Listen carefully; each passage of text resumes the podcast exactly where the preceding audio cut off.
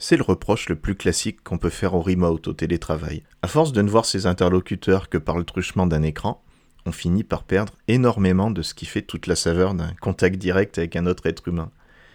Et ça, bah, c'est totalement vrai.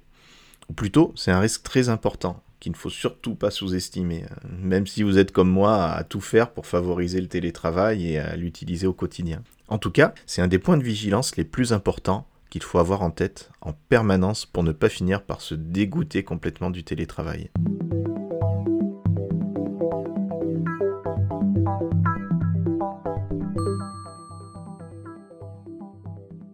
Alors pour illustrer ce propos, plutôt que de vous faire des, euh, recommandations ou des warnings un peu hors sol, je vais vous raconter tout simplement ce qui est une de mes plus grosses expériences en télétravail, qui se déroule depuis maintenant trois ans. En effet, depuis trois ans, un de mes meilleurs amis euh, a déménagé à plus de 10 000 km de là.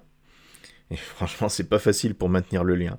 Et puis, pour ajouter de la complication, on a porté pendant ces trois années un projet en commun sur lequel on travaillait tous les jours et sur lequel on fonctionne en, parfait binôme. On a quasiment en permanence besoin l'un de l'autre. Et ça, mine de rien, c'est un sacré crash test qui m'a beaucoup servi pour euh, pouvoir ensuite vous donner les retours d'expérience sur le télétravail.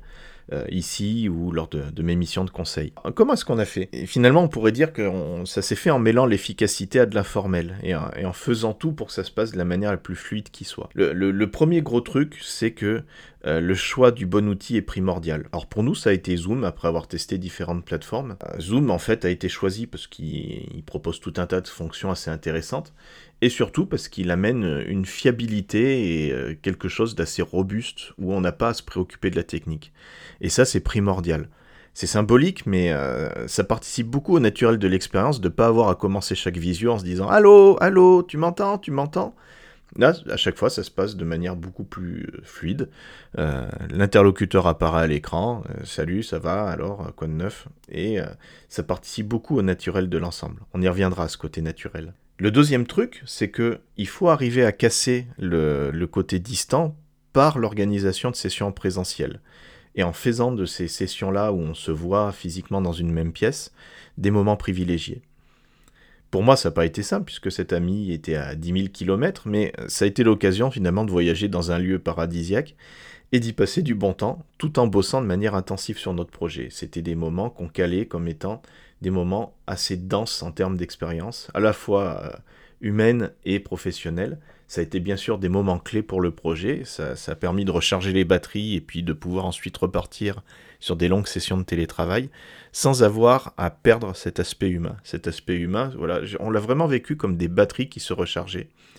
Bien sûr, le fait de ne travailler que en remote fait que ces batteries se déchargent petit à petit, même si on a tout un tas d'astuces pour euh, faire en sorte que ça se décharge le plus lentement possible. Ces sessions étaient là vraiment pour recharger et euh, se regonfler euh, en bloc pour, euh, pour pouvoir continuer le projet. Et puis le troisième point, qui est finalement toute cette série de, petits hacks, de petites astuces pour faire en sorte que le travail soit vécu de manière moins inhumain, c'est d'apprendre à dompter la visio, à en faire des moments de naturel au sens le plus humain qui soit. Ça passe par tout un tas de petites astuces, dont celle par exemple de s'accorder des moments de small talk, de, où on bavarde de tout et de rien. Parce que, euh, en fait, naturellement, la visio va amener à se concentrer sur le travail. C'est ce qui peut amener une grande efficacité. Un des retours d'expérience qu'on a du mode de fonctionnement en visio, c'est que on est focus et on peut avancer de manière très efficace beaucoup plus que sur une réunion où on regarde les mouches au plafond. et, ce côté très efficace, ça peut amener un côté très dense qui peut être épuisant. Et savoir s'en éloigner de temps en temps, ça fait un bien fou. Et ça permet de retrouver un peu ce côté humain. Et en fait, pour ça, bah, il faut arriver à ramener de l'informel, du déconnant, du... Tout ce qui fait que l'humain est l'humain. Ça peut être se prendre un café ensemble, ça peut être regarder une vidéo marrante et la commenter en, se marrant comme des baleines. Ça peut être se raconter les derniers potins. Tout ça, c'est parfaitement possible en visio. Et ça améliore beaucoup, beaucoup le contact, même si bien sûr, ça remplacera jamais le fait de le faire euh, euh, vraiment côte à côte. Mais ça améliore beaucoup les choses. Ça va permettre de moins vider rapidement cette batterie. Pour l'anecdote, cet ami, ben, il est maintenant revenu en France et il habite à quelques kilomètres de chez moi. Il suffirait de faire un trajet de 10 minutes et on peut se voir. Pourtant, on a choisi de maintenir ce mode de fonctionnement en télétravail.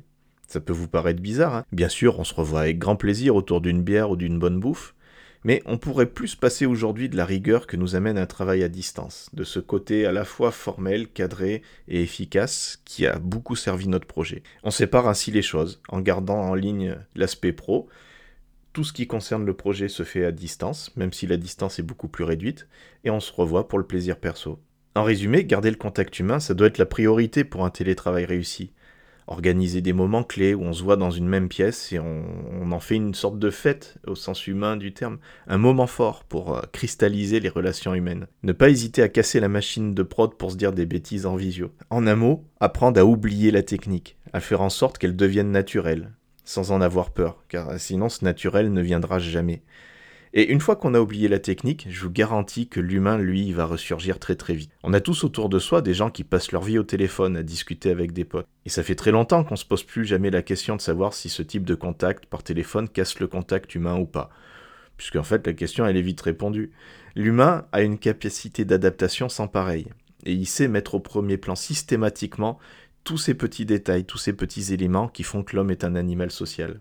Faisons-nous confiance. À bientôt.